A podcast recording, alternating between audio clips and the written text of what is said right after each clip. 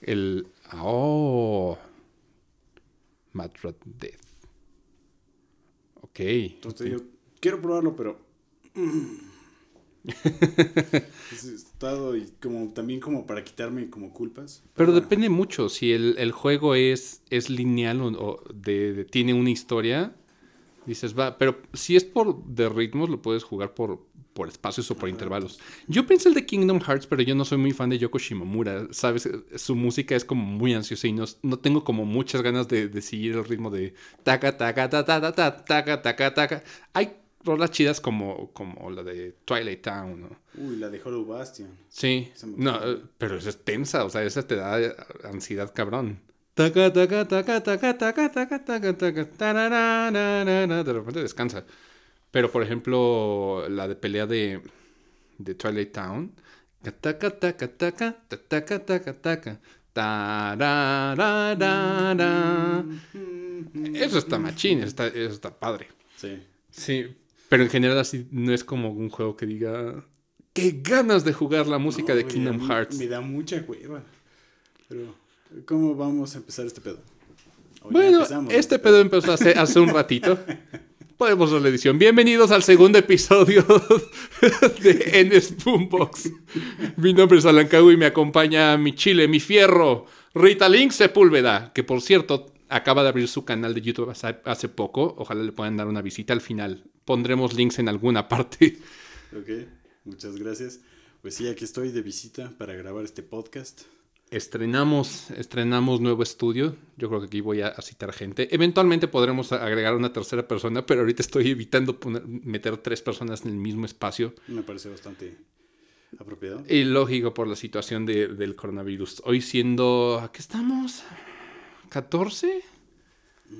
Es 14 de noviembre. Bueno, seguimos encerrados. Am, salió PlayStation 5. Ah, sí, salió PlayStation 5. ¿Lo tienes? No, no lo tengo. Yo tampoco. No, no, es que, no es que me falte el dinero, aunque sí me falta el dinero, yo lo tarjetearía como para decir, no me quiero quedar así con un solo peso y no me quiero desmonetizar, pero hay gente que, que ahorró durante un año entero a- hasta ahorita para comprar el PlayStation 5 de salida. Putazo. No, varios conocidos lo compraron de Sí. pagos. Ah, Claro, o sea, es lo, es lo lógico. Creo que ya siendo adulto y que te puedes permitir tener una tarjeta de crédito, no pagas de madrazo una consola. nah, te das chance. Sí te das chance, pero yo no sé, porque tengo, tengo amigos, te- no sé si, si, si Emilio tenga, ya conocerán a Emilio eventualmente, no sé si él tenga tarjeta y- o si lo compró a, a Él lo, él lo trancazos. sacó a meses. Ok, ok. Sí, creo que es lo más lógico, porque pagarlo, ¿son 15? ¿14? Creo que estaba en 14. La edición con disco. Sí, pero uh, igual es un putazo. Sí, o sea. Yo estoy, estoy ahorrando para una cafetera para, para mi negocio. Mi mujer tiene un- una cafetería y yo le quiero ayudar con, con su cafetera.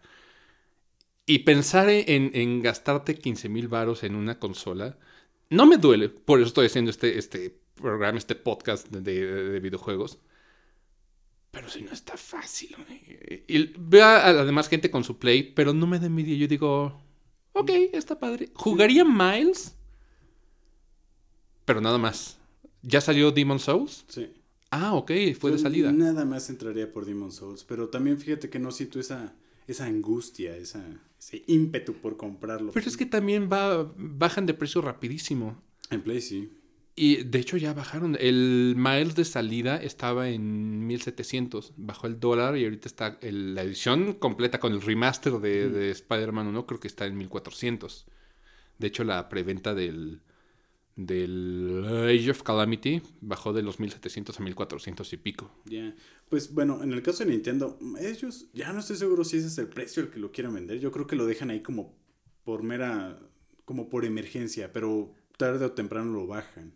Creo que va más por, por el dólar. Por lo menos en México se basan mucho en el dólar. Y no, no sé, más bien, sí sé. La Tamel sí, sí le distribuye a Amazon. O sea, no tenemos otra opción de importación más que la Tamel. No, pues está cabrón. Está cabrón. Sí, entonces la Tamel sí va por el dólar y su comisión. Entonces por eso 1700 es el precio base hoy, 14 de, de noviembre. Ah, el tema de hoy, cambiando un poquito, un poquito de tema. Retomando el Retomando el tema. son la longitud de los juegos. O sea, el, el, título originalmente era juegos cortos, pero creo que hay que hablar un poquito de la longitud de los juegos, porque esto es algo muy, muy cambiado desde, desde que empezamos. Tal vez, tal vez. Tengo como un par de hipótesis, pero, pero ok.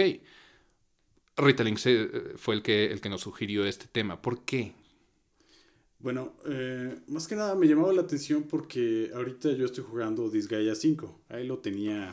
Juego larguísimo. Ah, sí. De hecho, si, si volteas ahí a la derecha, acabo de comprar yo el Disgaea porque dije, Retelling se ve divertido con él. Voy a comprar el Disgaea ahora que está a buen precio. Creo que no sé en qué pedo me metí. ¿Cuál te compraste? ¿El 1? No, el 5. El 5. Sí, te metiste. Mira. Eh, la verdad es que Disgaea eh, a mí me parece que es un juego bastante entretenido, un RPG táctico por turnos, un ajedrez loco. Eh, yo tampoco estaba muy seguro de lo que me estaba metiendo hasta que empiezas a aprender los sistemas, ¿no? Y ya 50 horas en el juego me di cuenta, aprendí un nuevo sistema y es de esas veces que te das cuenta, ah cabrón, no sabía jugar en realidad.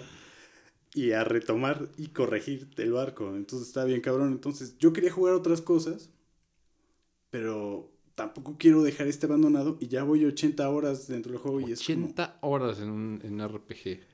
E, es, promedio para un RPG normal, pero este creo que es mucho, mucho grindeo. Sí, es mucho grindeo. Yo te digo 80 horas y todavía no acabo la historia. Así es como de fuck my life. Si vieras todo el backlog de RPGs que tengo ahorita, yo es como de. Quiero terminar el Octopath, pero, pero no puedo. No me llama.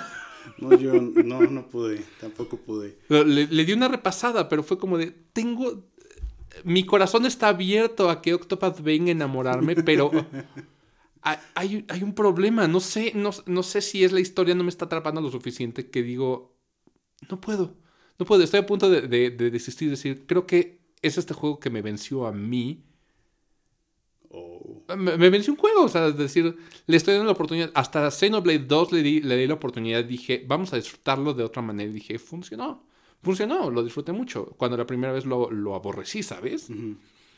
Pero son juegos muy largos. Ah, ¿Y cómo fue que llegaste a la conclusión de quiero hablar de juegos cortos? Eh, más que nada por dos juegos, el de eh, A Short Hike y el de... ¿Cómo se llama? Inmost. Inmost, ándale. Que a Short Hike lo puedes pasar en una hora o... Yo lo pasé en una hora en una sentada en el café. Este, o te lo puedes chutar en cinco si le echas ganas, no sé, o sea, y el Inmost te dura cinco horas más o menos el promedio. Es mucho, eh, o sea, creo que yo lo, mi tiempo de juego de Inmost es en un promedio de tres horas. Acuérdate que muchas veces nosotros dejamos el juego pausado y también nos miente el, el juego de llevas tanto pero no es que te cuenten cuánto tiempo llevas realmente de juego real. No, Inmost es, es cortito también. Creo que lo podrías pasar en un solo día.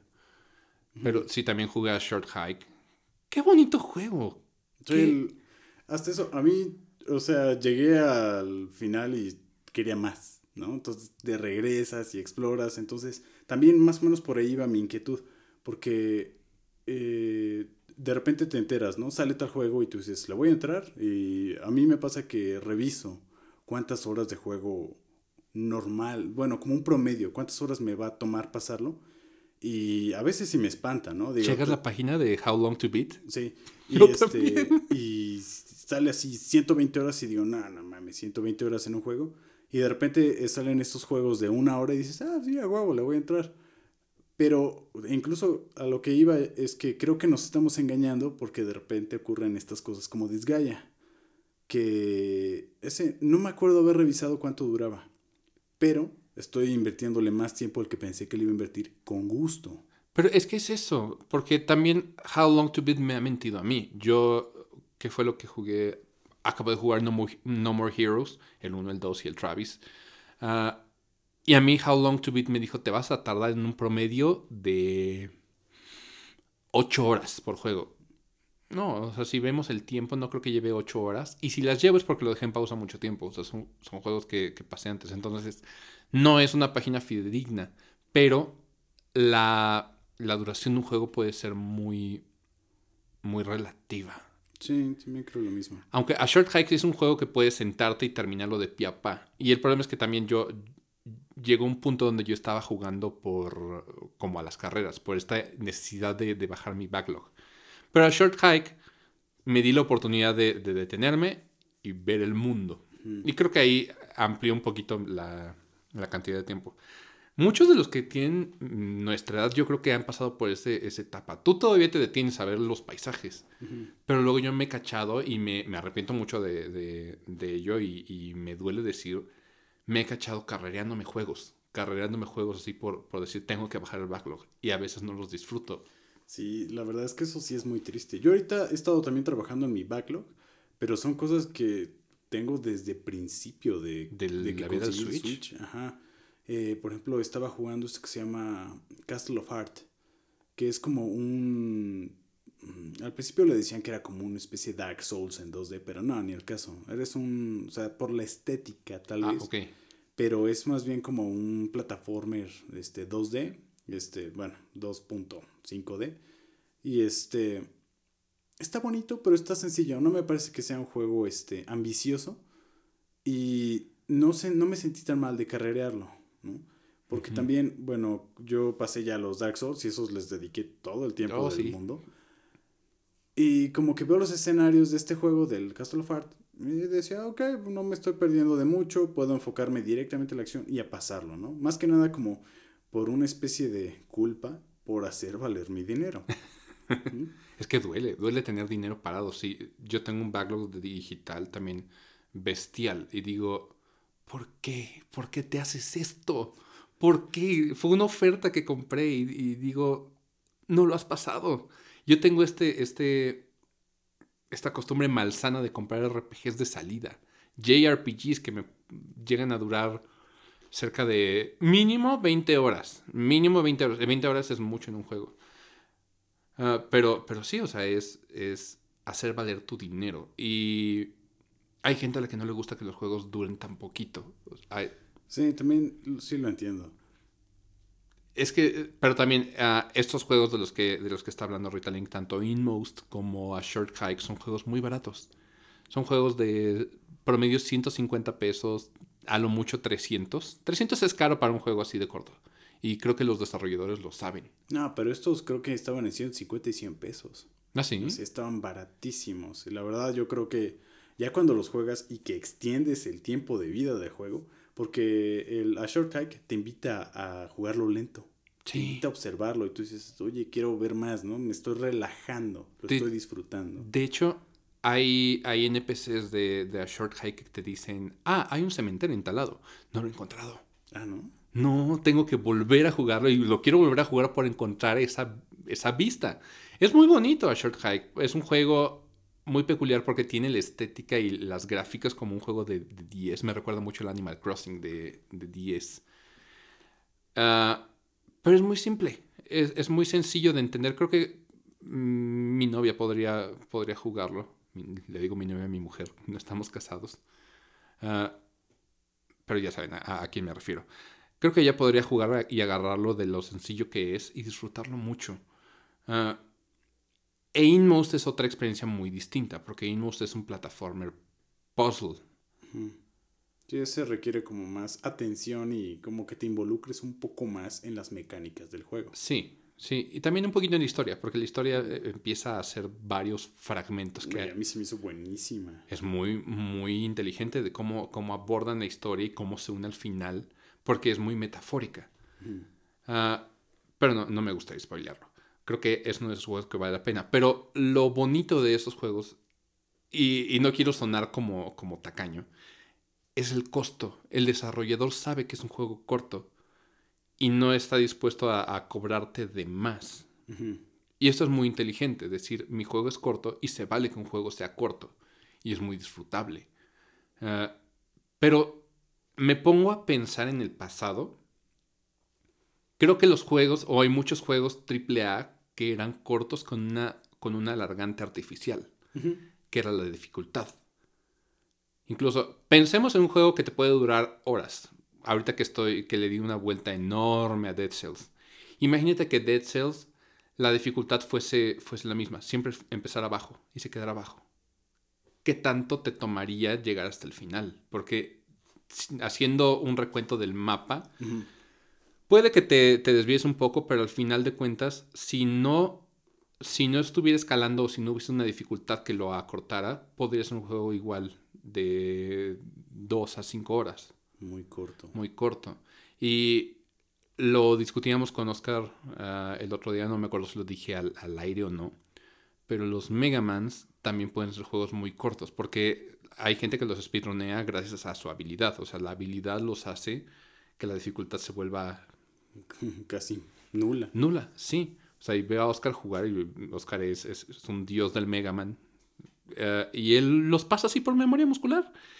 Y los pasa en, en horas. O sea, es cuestión de horas lo, lo, que le toma a él cuando... Yo me acuerdo cuando empecé a jugar mi primer Mega Man, que fue el, el X6. Me tomó a mí y a un amigo pero días, semanas. Por lo peor. Eh, yo sé que empecé por lo peor, pero para mí en ese entonces era como de ¡Wow! ¡Mega Man! Sí. pero aparte de todo, nos tardamos un chorro, un chorro. Y, y cuando empecé a jugar el, el, los Zero, los Zero a mí se me hacen imposibles. Uy, pero son muy buenos. Son muy buenos. Pero, pero uno es corto. Bueno, en realidad los cuatro son, son cortos. cortos. Exacto. Pero es una, una dificultad artificial gracias a la... a, a, más bien, es una longitud artificial gracias a la, a la dificultad. Sí, tal cual. Y es, perdón, a mí me pasa, por ejemplo, ahorita que acabo de jugar el, el Medieval Resurrection. Que, o sea, yo lo jugué cuando estaba en tercero de secundaria y se me hacía un juego eterno. Pero también apenas estaba, eh, el 3D apenas estaba arrancando, entonces había su, como su, su gap de dificultad. Sí, la curva de aprendizaje. Este, y ahorita lo pasé como en no sé, cinco horas. Pero le dediqué más porque quise sacarlo al 100, pero aparte es un juego que ya memoricé, lo puedo pasar muy rápido, lo jugué hasta el cansancio. Entonces te das cuenta que, que realmente la, la, longitud de un juego puede ser artificial. Uh, a menos que sea un open world o un juego que te requiera grinding, que te requiera. Sí. Uh, por ejemplo, Dead Cells, a menos que seas un dios de Dead Cells, no lo podrías pasar en un speedrun. Hay gente que sí lo hace. Pues mm. sí. Pero yo creo que esos juegos más bien como que el tiempo que le inviertes es parte de las mecánicas. Es parte de las mecánicas, sí. Sí, sí, sí.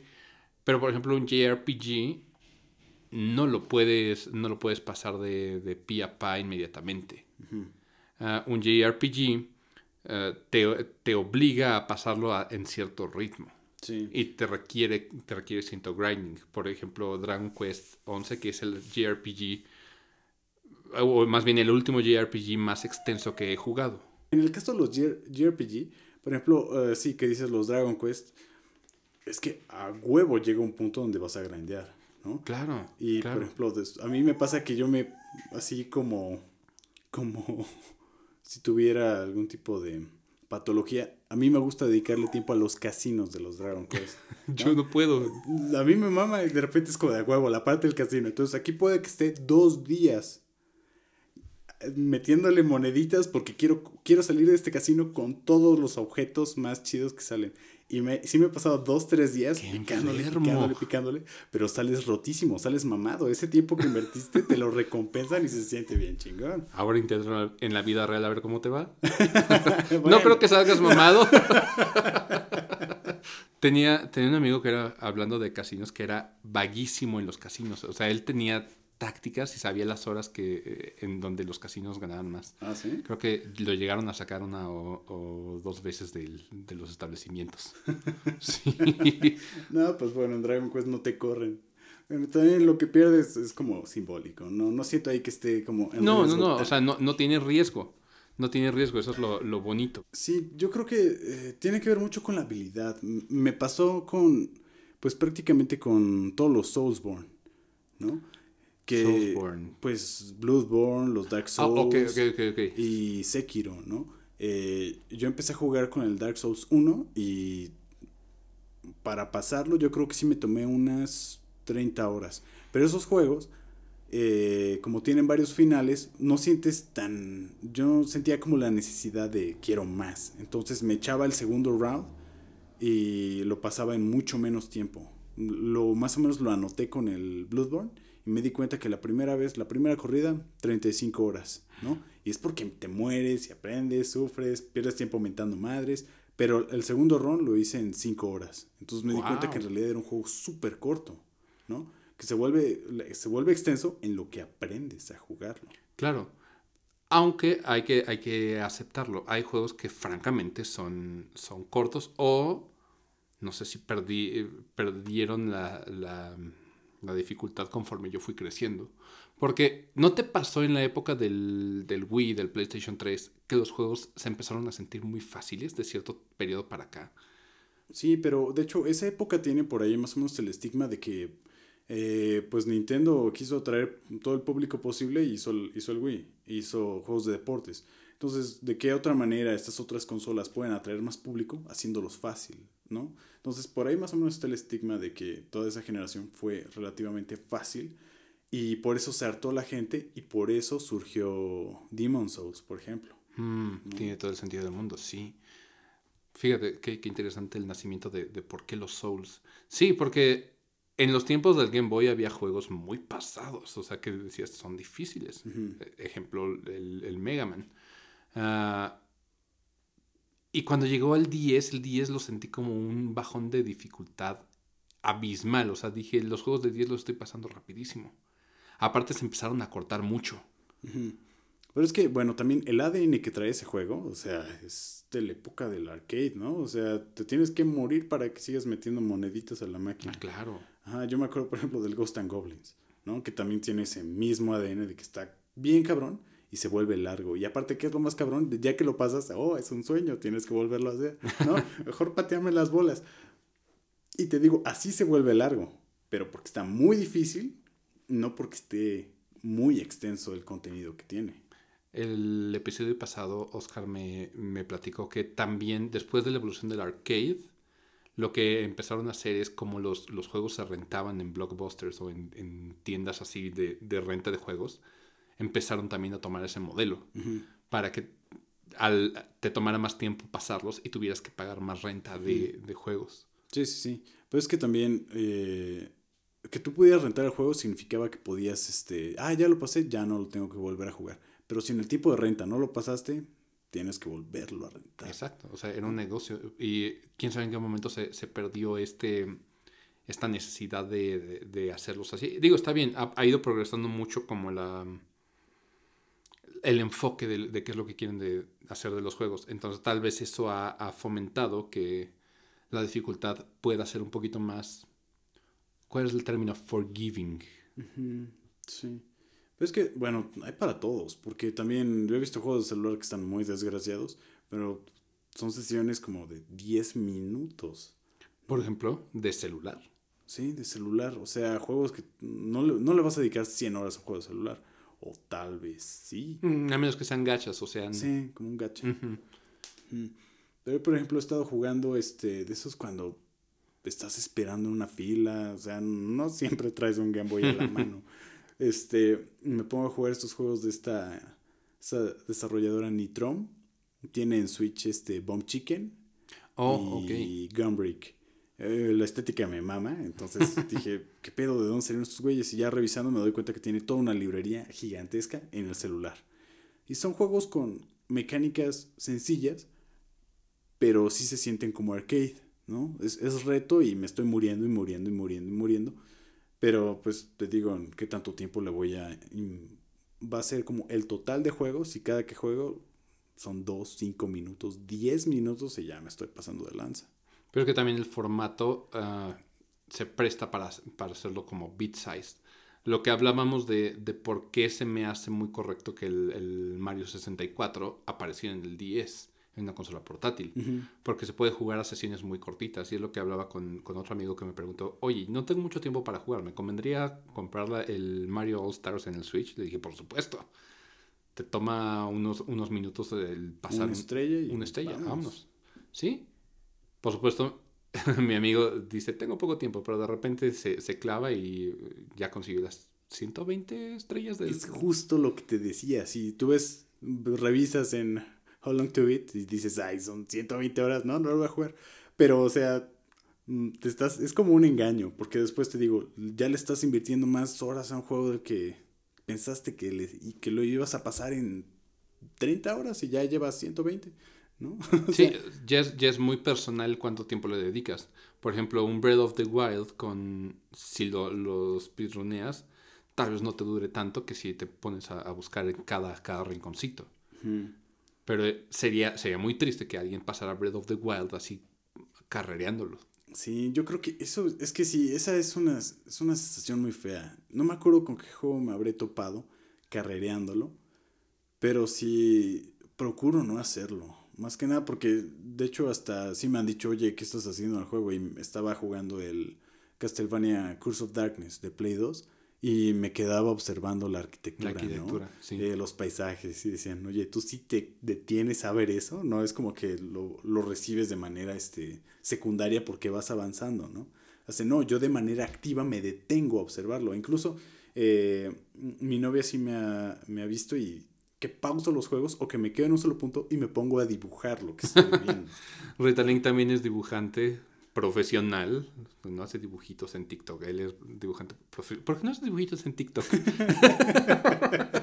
Porque soy dibujante profesional. Ah, no, no, no. La verdad es que eh, apenas estoy como empezando a expandirme en ese rollo de... Redes sociales. De redes sociales, expandir medios, también este, aplicaciones, 3D, video. Apenas estoy como empezando a abrirme paso por eso. Entonces, dame chance. de TikTok siento que es muy joven para mí. Pero espera, ¿tú, ya rebasaste la barrera de los 30? Yo ya rebasé. Bueno, yo estoy en la barrera, estoy en esa red de los 30. Entonces, estás ya en, en 30.0. Sí, estoy 30.0. No, que es, es, un año por. Bueno, es, mayor que yo por meses. Pero sí, o sea, TikTok para mí es, es ajeno. No me, no me considero. Uh, lo suficientemente joven o para, para publicarme a mí mismo haciendo música en TikTok. No me, no, me gusta la red social. Sí, también este, te digo, o sea, hay algo que lo ves y te identificas. No, quiero hacer algo para eso. Mm, no, tampoco. Entonces te digo, no me llama la atención. Yo todavía soy de, de Facebook, entonces ahí de repente sí subo, me la, me la, vivo subiendo de mis dibujos. Y ahorita YouTube ya se siente como toda una aventura. Sí. ¿Cuántos años de YouTube? Si dejamos pasar una generación muy buena, imagínate si, si, hubiéramos empezado grabándonos, hola, voy a hacer un tutorial de cómo dibujar manos. no, hasta yo sabría dibujar mejor manos. Podría ser así. Pero bueno, o sea, creo que también el, el entrarle a, a, un medio como este, también para mí hacer un podcast es, es una aventura. Yo idolatro a, a Olayo Rubí, todo el equipo de Convoy. Entonces, digo, hacer esto en, en, el estudio de mi casa es, es, es maravilloso porque digo, estoy haciendo algo en redes sociales. sí, te digo. Entonces, bueno. Sí. Ahí viene todo el rollo. Sí, pero a, a lo que iba con lo de la edad de de, de, todo esto es que sí, tú le das como un enfoque mucho más cercano a, a lo, lo, que tú haces. O sea, como tú eres completamente visual, sí, por supuesto te vas a poner a dibujar. Sí, o sea, de hecho, eh, hace mucho se lo comentaba un amigo eh, de la facultad que él me dijo que leía, pero los libros que escogía los tenía como una doble intención, ¿no? No solo le llamaba la atención al autor, sino como que investigaba muy bien de qué iba a tratar para absorber esas cosas. Entonces también me pasa con los juegos. Eh, por lo mismo no estoy jugando League of Legends o de repente no juego, mm, no sé, cosas más famosas o populares porque simplemente el estilo de arte no, no me aporta, no siento que me aporte. Entonces, claro, te comprendo. yo, yo soy un coleccionista de historias, o me llamo a mí mismo un coleccionista de historias, porque a mí me gusta mucho el lore de los juegos y, y el, el saber una que me puede aportar una historia. Me, encanta, me encanta contarle a la gente la historia de este juego. soy un, un guardacuentos de, de, de, videojuegos. Aunque no se los cuento a nadie, porque casi nadie se va a sentar a preguntarme de qué va este juego? Por favor, cuéntame de qué es. No me voy a poner a hacer eso. Pero a mí me encanta guardarlos en mi mente. Uh, y sí, por lo mismo yo, yo busco juegos muy, muy ricos en contenido de, de lore. Uh, y por lo mismo también no soy, no soy completamente visual. O sea, yo, yo casi no utilizo la vista para nada. Casi no veo a los, a los ojos a la gente. Ah, casi no veo el, paisaje. Difícilmente me pongo a, ver el paisaje más de lo que escucho el paisaje. O sea, yo, yo me dedico a la música. Ah, pero sí, sí, te comprendo. O sea, yo me detengo, por ejemplo, en un JRPG, escuchar la música y decir, ah, me gusta. Ah", ¿Sabes?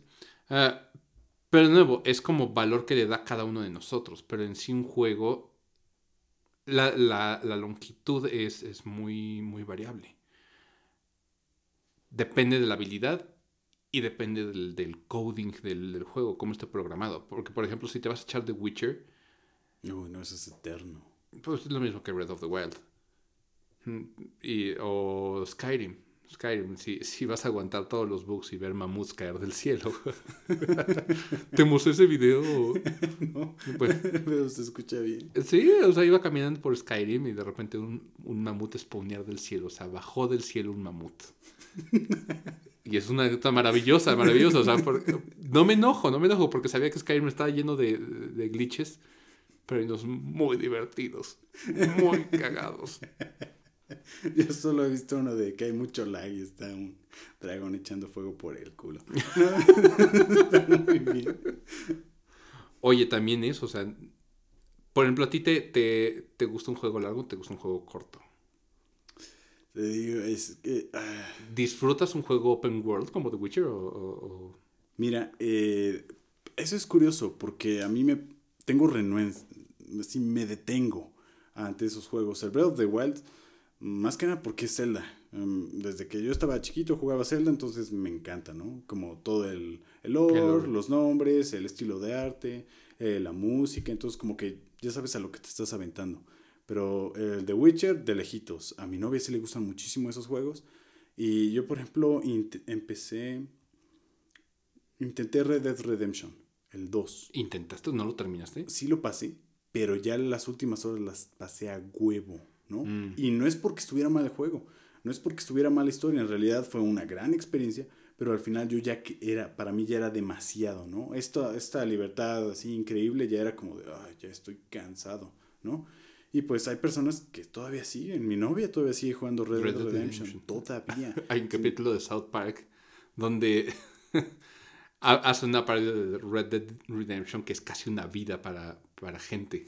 Sí, es que está cabrón. Entonces tú le puedes invertir tanto tiempo y sacar tanto jugo como tú quieras. Pero de repente para mí ya se volvía muy pesado. Entonces juegos como Ghost of Tsushima lo veo y ay, se me antoja entrarle, pero estoy seguro que me, al final se me va a hacer pesado. Wow. Es que es un arte hacer un open world que te dure mucho tiempo enganchado. Por ejemplo, The Witcher, ah, yo digo que mi experiencia con The Witcher 3 no duró los tres meses que jugué el, juego. Duró aproximadamente 7, 8 meses en lo que me echaba los libros de, The Witcher, que aquí los tengo. Entonces, porque va ligado completamente. Yo digo, si juegas The Witcher 3, felicidades, pero si lo juegas y aparte de todo le dedicaste a los libros, los vas a disfrutar cañón. Yo tuve un amigo que le dije, ¿sabes qué? ¿Quieres jugar The Witcher? Chútate los libros. Se los presté y se echó una experiencia así de fácil seis meses. Seis meses en, en eso y aparte de todo él se quedó enganchado. Y ese amigo es de esos enfermos que terminan todo hasta que el mapa esté limpio limpio. Yo creo que él, él, si hubiera sido por él, no sé si consiguió todas las semillas. Quién sabe, no sé. No, creo que no, las semillas Korok del Breath of the Wild no las consiguió. Cuando descubrió lo que te daban al final de esa travesía. Bueno, también es una mentada de madre. Pero este. Para los que no sepan, eh, las semillas de, de Korok son. Te los dan como personajes que están ocultos debajo de piedras. Entonces son 900 Mm, sí, iba por ahí. Pero sí, o sea, aparecen de la nada y una que otra pista. Ves algo mal puesto y ahí hay una madre escondida. Originalmente te expanden el inventario y, dices, ¿qué me van a dar cuando consiga todos? Lo único que te dan es un trofeo con forma de mojón dorado. o sea, también se puede presumir, pero. Sí, pero. Sí. Yo creo que tiene que ver con la gratificación. La zanahoria es muy importante. La zanahoria. Porque ya al final de Red Dead yo ya no sentía como, te digo, esa gratificación. Ya había observado muy bien este, los, los diarios que hace dibujos, por ejemplo, ciertos escenarios, ya sentía que lo había visto mucho, ¿no? Y es que aparte, eh, no sé si fue como error mío, casi no utilicé el fast travel. Mm. Entonces, si te la chutas todo a pata o a caballo, ¿no? En, un carri en una carreta. Entonces también en ese aspecto se vuelve un juego como realista hasta cierto punto. Y yo ya necesito otra cosa, ¿no? Aparte, yo me crié con juegos de viejos, pues, de arcade, que eran, este, a pesar de que le podía dedicar mucho tiempo, eran juegos que te daban la gratificación muy pronto. Eso sí, pero de nuevo, la zanahoria es muy importante. ¿Cuál es la zanahoria en The Witcher? ¿Por qué, te, te motiva? No solamente te da como upgrades para, para estar más mamado. No, The Witcher es, es, el lore. Cada uno de los quests te da un lore muy, muy lindo. Muy interesante. Entonces le puedes meter, porque sabes que esta es la zanahoria del lore.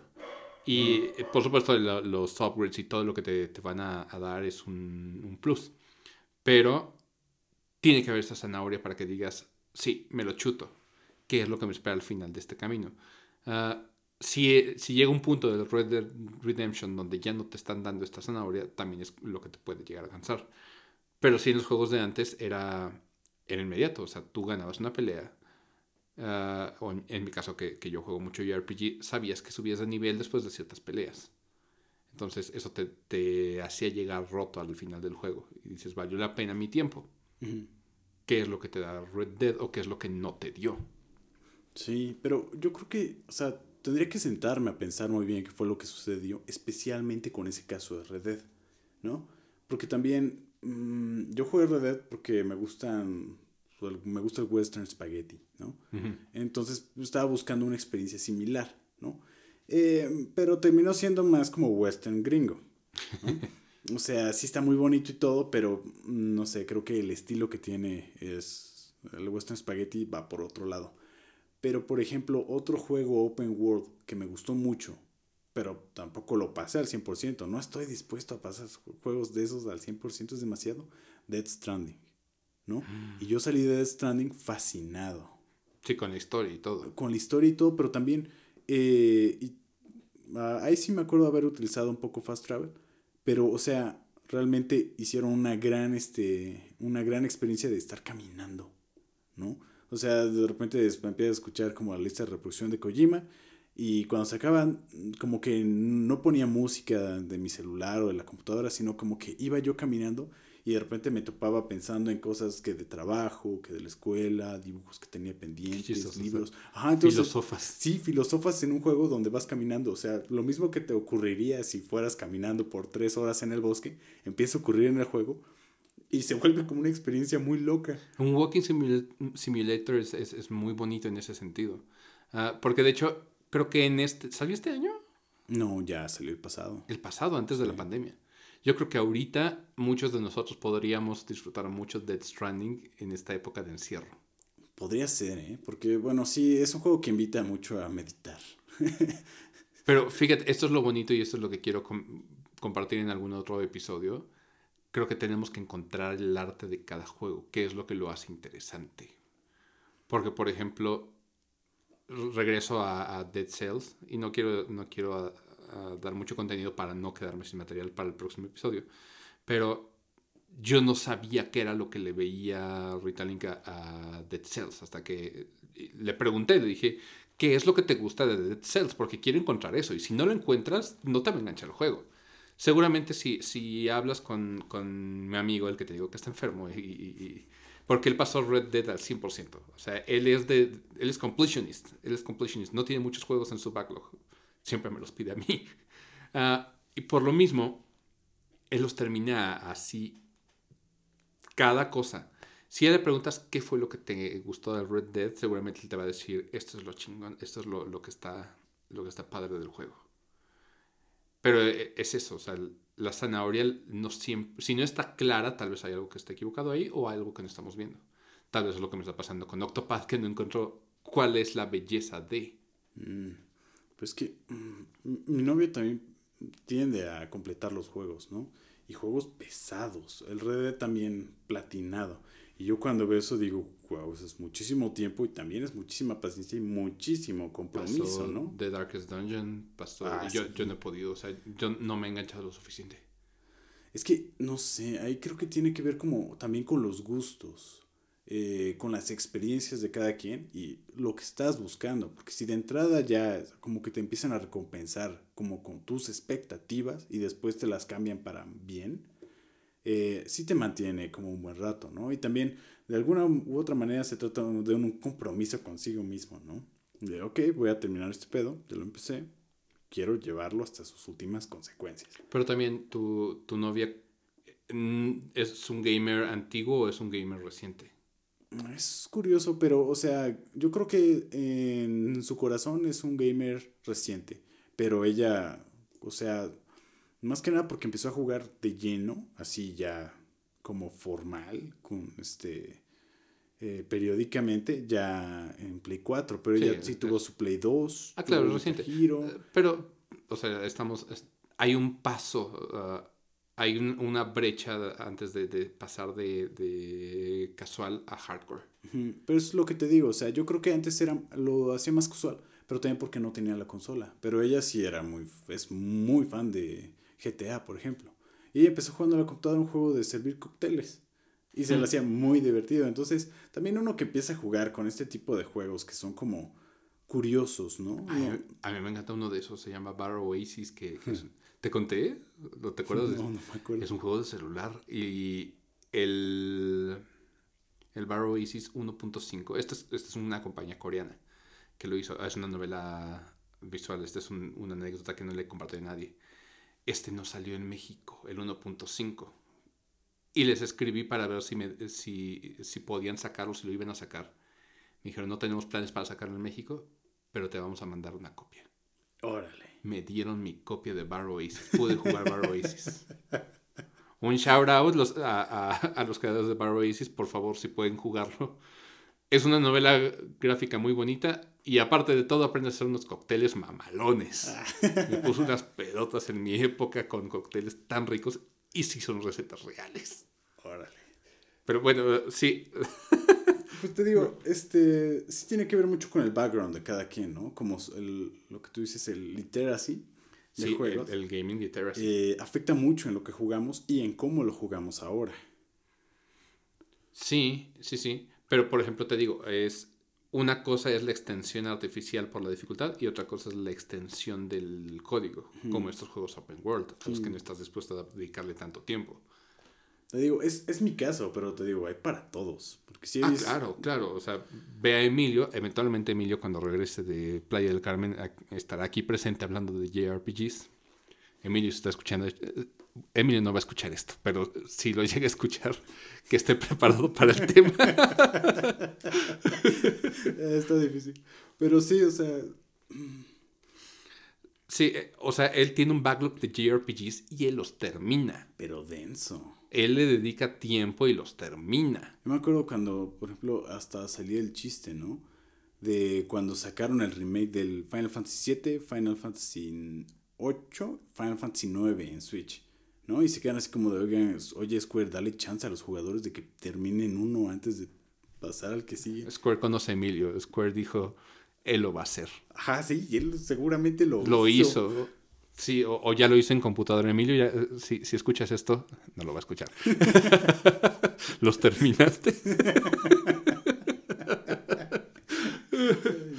Ah, seguramente sí. Lo, lo he visto pasar Final Fantasy VII fácil unas cuatro veces a lo largo de, de la secundaria para acá. El 7. Y seguramente lo- el remake lo ha pasado un par de veces. No sé cómo haya el tiempo, Emilio, de hacer eso. Ah, es que está cabrón. Está muy denso. Pero yo no puedo. A mí me gusta variarle mucho. Y a él también. Porque aparte de todo, creo que. ¿De dónde saca tiempo Emilio? Tiene como algo. O una, un desfasamiento temporal. Porque aparte de todo, ve anime a madres. Va al corriente con One Piece, güey. Y aparte de todo, juega estos juegos de, de Mil horas. mil horas. ¿Cómo, Emilio? ¿Cómo? Sí, la verdad es que casi parece como una habilidad así pasiva, ¿no? Sí. ¿Cómo lo hacen? No lo sé, pero lo logran. Lo logró, sí. Y es que ah, yo me acuerdo cuando, bueno, es obvio, pero cuando estábamos en secundaria, el- el- pasábamos los juegos, los terminábamos al 100%. Sí. Y cada vez son menos los juegos que terminamos al 100%, pero también tenemos más poder adquisitivo, podemos entrarle a más cosas, Se pero nos tenemos acumulan, sí. menos tiempo. Menos tiempo. Para pasarlas. El, el asunto es, también sabías que hay cada vez menos gente que termina los juegos. Terminar, o sea, ver los créditos. Hay créditos de, de, de grandes cantidad de copias que nunca van a ser vistos. Sí. Sepan los creadores, hay mucha gente hoy en día que no va a ver los créditos. Pónganlos al principio porque si no, no van, no van a aparecer. Sí, o ya de plano son opcionales. Esos son muy cagados. Ah, No te dan la opción de en el menú de ver De los skip. créditos. A, a mí me duele decir pobrecitos, pero... sí, sí, sí, sí. Pero qué, qué- qué interesante. O sea, hay gente que se chuta JRPGs así a, a madres. Pero hay gente que no tiene el, el- el compromiso de decir, quiero echarme un JRPG. Y yo hoy en día digo, puta madre, ¿por qué compré ese JRPG? Porque voy a terminar jugándolo y voy a terminar pasándolo. Y para mí son 20 horas que pude haber aprovechado en pasar varios de esos juegos. Sí, está viendo ahorita en mi backlog y dice, no mames, tienes un chingo de juegos, has terminado todos. Esa es su, esa es su pregunta, ¿cierto? Sí, más o No. menos. No he terminado todos.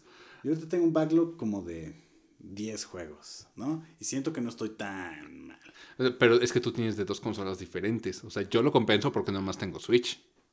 No somos tan diferentes tú y yo. Qué miedo. Pero sí, no, pues lo que te quería decir es, eh, los trofeos de PlayStation 4 hacen una cosa muy interesante. Porque casi todos los juegos de Play te dan un trofeo. El achievement. Ajá, sí, el primer achievement por caminar, por saltar, oprimir el botón a una vez, la primera vez en el juego, ¿no?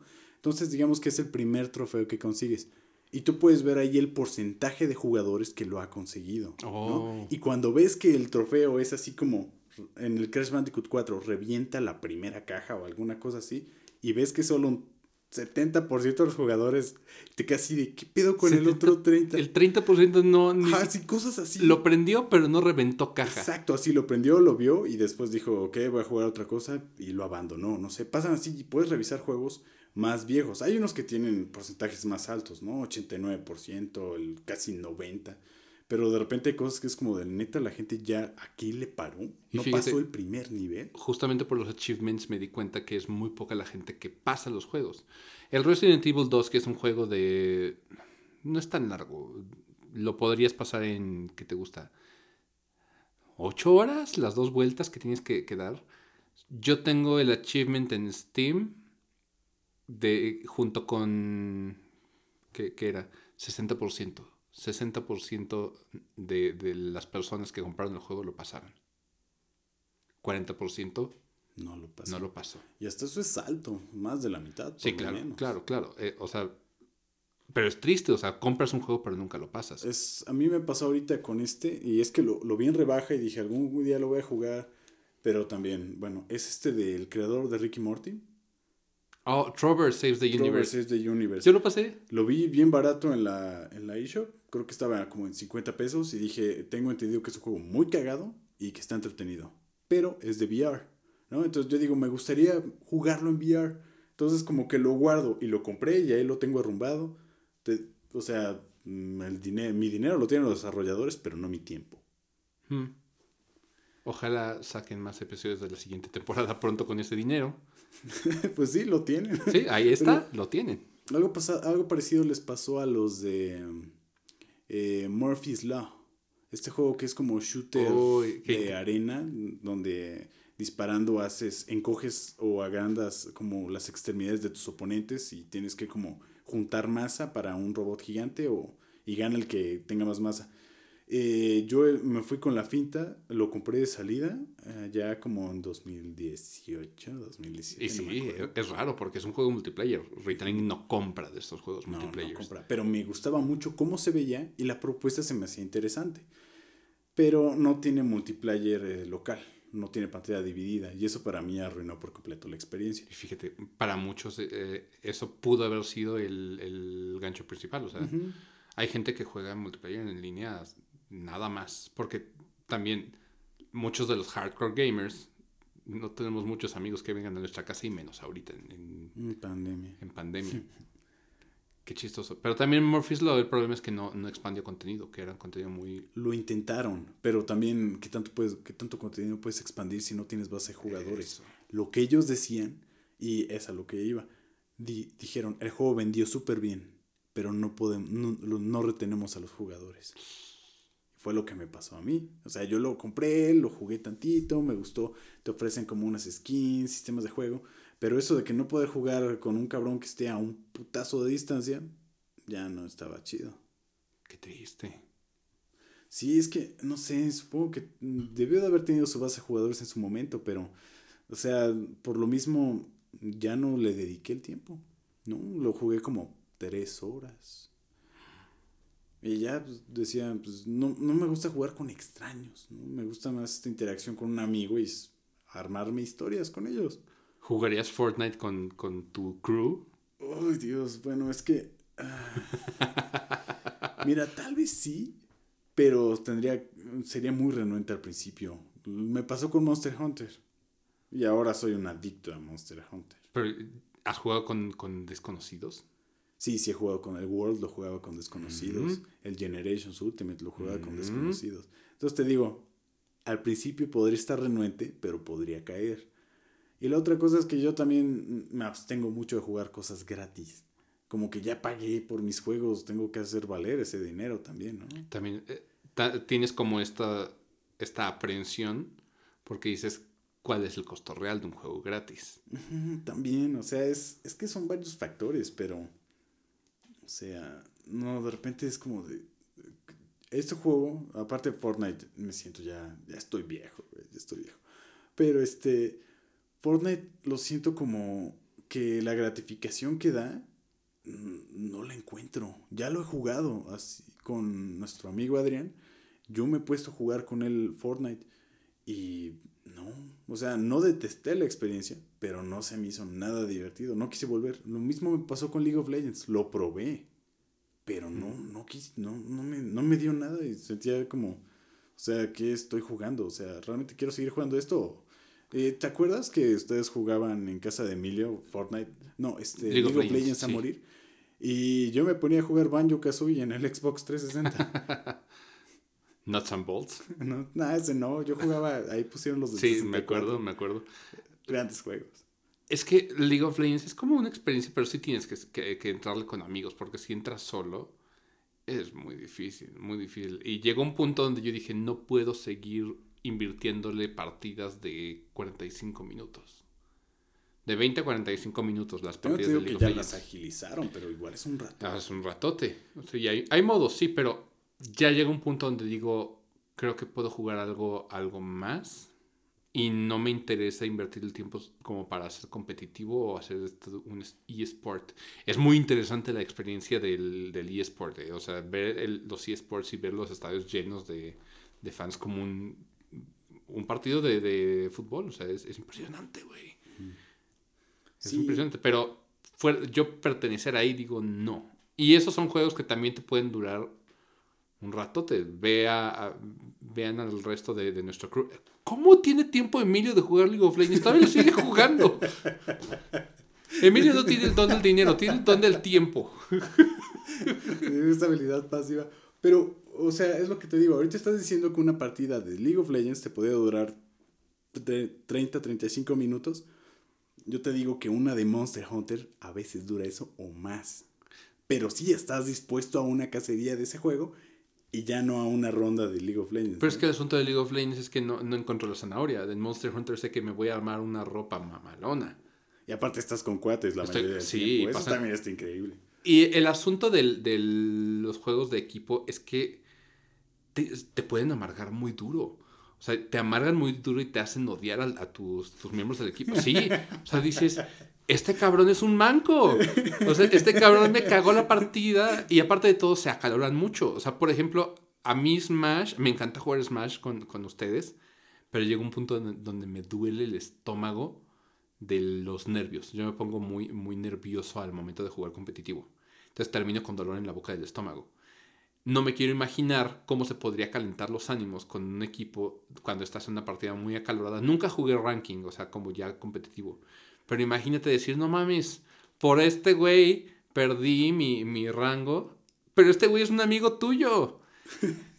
y a mí me... Un putazo de distancia. Es un putazo de distancia. Sí, sí, sí o, o, o, a un... A, a un, un microfonazo de decirle, de decirle pendejo. No está padre.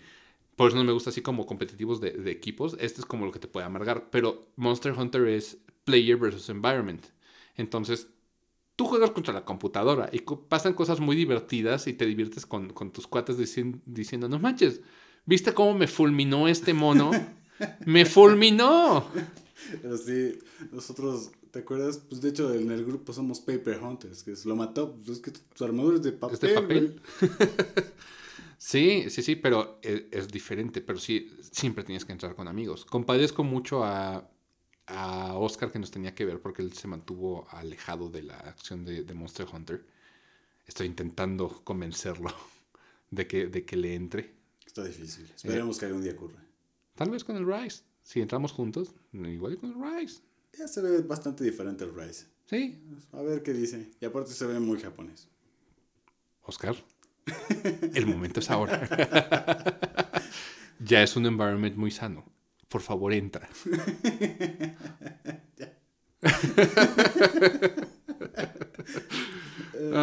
pero, pero sí, e, esos juegos te pueden durar un chorro de tiempo. En el Generations tenemos, tenemos una cantidad de horas insólita. Sí, sí, no me quiero imaginar cuánto tenías tú en el, en el World y, y Iceborne juntos. Pues yo, es que en el Generations, por ejemplo, casi todo Generations base lo pasé con ustedes. Sí. ¿No? Y yo creo que ese fue el gran problema del Generations Ultimate, que salió en Switch. Que ya habíamos pasado gran parte y estábamos dispersos. Al principio lo jugamos un buen rato hasta eso. Pero ya al final pues, estaba jugando yo solo. Sí, y también es que el problema de Generations es que si no entras juntos, si no entran juntos, hay desfases de nivel muy, Ajá, y, y, te pesa mucho el regresarte de otra vez tienes que matar a este mono. Pero tú, lo, tú lo haces rápido, pero el otro no. Entonces tienes que regresarte y grandearlo y volver a grandearlo. Sí, pues es el arte de carrear. El arte, es, pero tienes que tener mucha paciencia. Depende, o sea, yo creo que ah, yo lo que descubrí es que hay maneras, ¿no? Y pues pruebas diferentes armas, diferentes configuraciones, etc. Eso, tienes que, intentarlo, pero lo, aprendiste ahorita. Mm, pobrecito de, de, de, Mota, Mota es otro amigo, eventualmente estarás aquí. Todo, todos los de este grupo estarán. Bueno, casi todos los de este, este grupo estarán. Pero bueno, el, el punto es, e, él entró un mes después. ¿Un mes? No. No, no. como tres o cuatro meses después de... y tres o cuatro meses en, tiempo Monster Hunter es un montón. Sí. Entonces, ya habíamos hecho, ya habíamos carreado a alguien antes, a Emilio. Carreamos a Emilio. Dijimos, va, lo carreamos. Pero luego regresarte a carrear a Mota, Mota se es volver a las, así como al tutorial del juego para que el güey agarre viada. Ay, no, esto pesado. Sí, pero, pero no entendíamos. Pudimos haber probado armas y... Sí, podemos haber hecho la experiencia más enriquecedora. ¿Sabes? Monster Hunter es uno de esos juegos que, que si tú le dedicas, puede ser un juego infinito. Sí, definitivamente. O sea, hay tantas armas y tantas formas de jugarlo que se convierte en un juego muy distinto con cada una de las armas. Muy distinto, entre comillas. Pero, eh, de nuevo, es este es el, el valor agregado o la duración que tú le das. Mm, también, cada, cada partida, o sea, puedes cazar al mismo monstruo dos veces y tiene variación. Ah, sí. Entonces, también eso que te lo aporta el juego incrementa su duración increíblemente. Te digo, yo en el Generations Ultimate con el Generations normal 3DS tengo como 500 horas. Son un buen. Y ahorita en pandemia, pues jugaba con mi novia el Monster Hunter World y el Iceborne y ya tengo 900 horas, ¿no? O sea, también gracias al encierro logré eso. Ah, claro, claro, pero pues un chorro. Y te digo, y no es como que no lo abandono asqueado, porque ahorita ya hemos jugado poco porque ella ya está jugando otras cosas y yo también. No lo, no lo abandoné asqueado de ya no quiero saber nada de Monster Hunter, pero sí se nos acabó el contenido, ¿no? De repente ya pasé todos los monstruos, ya usé varias armas, todos los DLCs que siguieron sacando post salida y, o sea, me voy contento, pero digo, wow, fue un run muy largo. Sí, Sí, pero de nuevo le diste ese, ese valor de, de, uno, completarlo, dos, completarlo de diferentes maneras. Entonces, es, es, eso. Creo que el, la longitud de un juego es muy, muy relativa. O sea, la conclusión de todo esto es, el, la longitud de un juego es muy relativa. Tú se la das dependiendo de tu disfrute. Y hay juegos que, que te enganchan por su diseño a, a invertirle 20 horas, 100 horas. Pero hay juegos que tú por iniciativa propia le vas a invertir esas mismas horas. Un Breath of the Wild que seguramente se pasa en un promedio, no sé how long to beat, le, estaré mintiendo. Pero seguramente se pasa como de 50 horas, ¿te gusta? Sí, yo creo que sí. Hay gente que seguramente hoy en día, por encontrar todos los glitches y todas las estupideces que se pueden hacer, ya llevan cientos de horas. No, miles, aprendiendo miles. a volar o aprendiendo a... sí. O, dicen, me voy a echar a este monote con un palo de escoba. Sí, y es que ah, a mí también me pasa que regreso a juegos. Ya los había pasado mil veces y les quiero volver a in invertir tiempo, ¿no? Entonces es también a lo que te quería decir de que al final esta, esta medida de how long to beat pues te puede apantallar, pero creo que realmente el tiempo, que la duración del juego realmente depende muchísimo de ti, ¿no? Es decir, ¿qué tal si descubres que te mamó el juego que duraba 10 horas y ya le sacaste 30, 40 horas? De Emilio, Final Fantasy VII básico, ¿cuánto tiempo le ha, le ha durado? O sea, no, y, lo, sí. o sea, y es un juego que tiene principio y fin, o sea, termina sí. la historia. Y él lo ha, lo ha vuelto a pasar de una y otra vez. Y se sabe la historia, se lo, te lo puede contar de pie a pa, pero él lo, lo juega por esta convicción y genera horas. Entonces, como, como conclusión, ya para ir terminando el, el, programa, How Long to Beat, lo que tú quieras. Sí, prácticamente. Eso fue todo por hoy. Muchas gracias por sintonizarnos. Nos vemos próximamente. No mueran por la pandemia. Adiós. Cuídense.